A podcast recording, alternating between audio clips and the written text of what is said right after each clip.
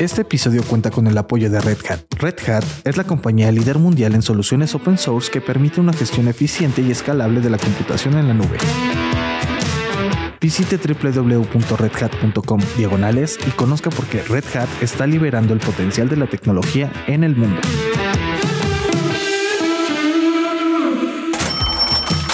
Muy buenos días. Hoy hablamos de las tres noticias que dejaron boquiabiertos a propios y extraños, desde el Banco Central, pasando por un desplome histórico en bolsa, hasta una nueva empresa dándole la bienvenida a Bitcoin.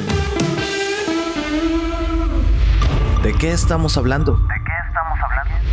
Banco de México, en su última reunión de política monetaria del año, finalmente decidió acelerar el ritmo del alza en la tasa de interés de referencia ante una inflación que sigue subiendo Recordemos que está en 7.37%, su nivel más alto desde 2001.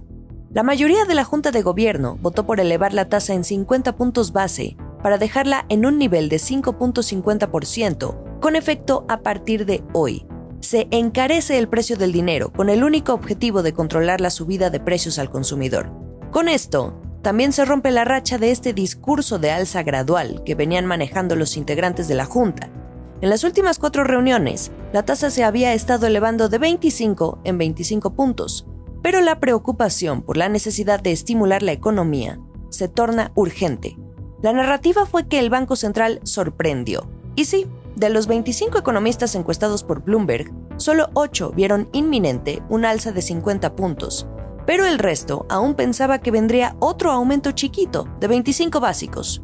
Algunos analistas en Twitter bromeaban ayer que más que sorprender, la expresión debiera ser que ya se estaba tardando. ¿Qué es lo que podemos interpretar de esta decisión? Por cierto, la última con Alejandro Díaz de León como gobernador. Pues que Banjico sí tiene un límite en su postura acomodaticia. Y varios economistas calificaron el movimiento como algo sumamente acertado ante esta problemática inflacionaria, no solo en México sino a nivel mundial, por lo que Banjico se ponía a la altura de otros bancos centrales. Así lo dijo, por ejemplo, Alejandro Saldana, economista en jefe de B por Más. Pero también, en este comunicado, la palabra transitoria, que es para referirse al asunto de la inflación, desapareció. Ni un solo signo ya de esa idea que rondó por meses. Otro pequeño detalle que comunicó la Junta de Gobierno fue que dejó entender que sería por esta ocasión que elevaría la tasa en medio punto, quizá para que no pensemos que las próximas decisiones serán igual o más agresivas. Y por último, lo que Banco de México no deja de modificar al alza es su pronóstico de la inflación para todo 2022. Y no es sino hasta el tercer o cuarto trimestre de 2023, dentro de más de un año, que va a retornar la inflación a su meta de 3%, más menos un punto porcentual. La trama continuará el próximo año. Acciones y reacciones. Vaya día el que tuvo Aeroméxico ayer en bolsa. Después de Banjico, o incluso antes de Banjico, fue la noticia prácticamente. Pero ¿qué pasó? Hablemos del contexto y después aterrizamos algunas cosas. Rápidamente, esta aerolínea a cargo de Andrés Conesa se vio muy afectada por la pandemia. En junio del año pasado se acogió al capítulo 11 de la Ley de Quiebras de Estados Unidos, y mientras sigue operando con normalidad, a nivel interno vive un proceso de reestructura financiera en medio de un estira y afloje entre acreedores, bonistas y accionistas, ponerse de acuerdo en las inyecciones de capital, quién se queda con qué y por cuánto, si Delta se mantiene como accionista principal, si los dueños locales se diluyen, me refiero a personajes como Javier Arrigunaga, el presidente del consejo, Eduardo Tricio, dueño del ALA, o el consejero de consejeros, Valentín Díez Morodo.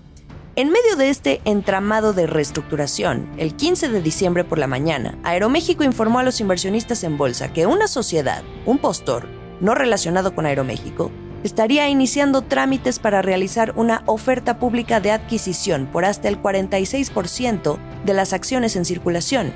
Esto equivale a 331 millones de títulos, que equivalen al 49% del capital actual de la empresa, la oferta se realizaría a un centavo de peso. También se especificó que Delta no sería parte de esta oferta. Aeroméxico ya tiene tiempo con los dedos en la puerta de la especulación, pero con la noticia de ayer el tema se acentuó. Sus acciones llegaron a perder hasta más del 70% de su valor en una sesión intradía histórica y terminó cerrando el día con una caída en su precio de 52.30%. Del precio máximo que alguna vez tuvo Aeroméxico en bolsa, que fue de 46 pesos por acción en 2017, ayer un solo título valía 1.79 pesos, ni lo que un boleto del metro o una picafresa, este dulcecito que vale 2 pesos. Aeroméxico ya venía cayendo, esto no es de ayer. Esta escalada negativa en bolsa comenzó a darse desde el año pasado, como decía hace un momento, y ya era considerada un activo de riesgo.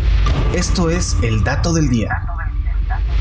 Entremos ahora más a detalle en este asunto de las acciones de Aeroméxico, porque incluso antes de que la aerolínea anunciara esta oferta pública de adquisición, algunos analistas detectaron movimientos agresivos en la compra y venta de acciones, dando a entender que detrás de la venta había inversionistas ligados a la compañía, mientras que las compras quedaron a cargo de inversionistas individuales, los famosos retail investors.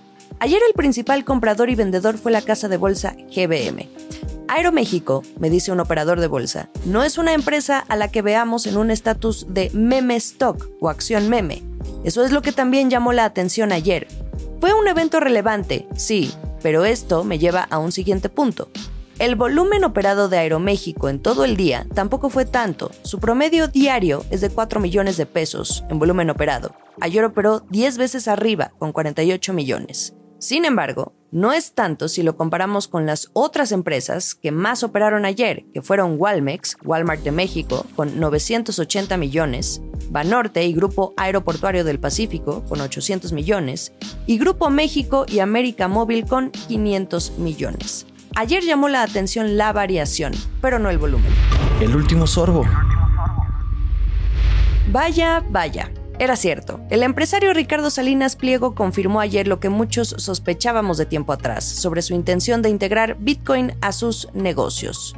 No lo hace a través de Banco Azteca, porque andaba tanteando estas aguas a mediados de este año, por la simple razón de la regulación en México a los activos virtuales, mucho menos Hacienda y Banco de México lo permiten. Pero el empresario sí anunció que sus tiendas Electra comenzarán a aceptar Bitcoin como medio de pago, convirtiéndose en la primera empresa de este sector en aceptar criptoactivos en México. Así lo confirmó el propio Salinas Pliego en su cuenta de Twitter. Al dueño de Grupo Salinas le gusta el tema y no cesa en su intención de ser un embajador de su gusto por las criptomonedas. Por lo pronto en México, no está de más recordar que se puede hacer intercambio y uso de estas por medio de exchanges como Bitso y otras plataformas. Realizar pagos, tener wallets, pero otra muy distinta es operarlas desde el sistema financiero. Eso es lo que está prohibido. En México, los criptoactivos, por ahora, no constituyen una moneda de curso legal. Ahora, en términos generales, Grupo Electra ya sería la segunda empresa mexicana en acercarse a las mieles de Bitcoin. Hace un mes, Volaris anunció que ya trabajaba para aceptarla como pago de servicios en el aeropuerto de El Salvador. Llegó el fin de semana, el último del año, en términos aparentemente normales. Les quiero agradecer por acompañarme todos los días a escuchar la estrategia del día y a invitarlos a escuchar las próximas semanas un par de recuentos y lecciones que nos dejó este 2021, que vaya que se fue rápido. ¿Qué opinan de todo lo que platicamos esta semana? Quiero conocer su opinión. Pueden ponerse en contacto conmigo a través de mi cuenta de Twitter arroba Jimena Tolama. Los invito también a dar clic en el botón de seguir y en la campana que aparece en el perfil para que ustedes puedan recibir una notificación y asegurarse de no perderse ningún episodio cada mañana de aquí a que termine 2021. Esta fue la estrategia del día, escrito y narrado por Jimena Tolama, producido por Arturo Luna y Daniel Hernández. Que tengas un día muy productivo.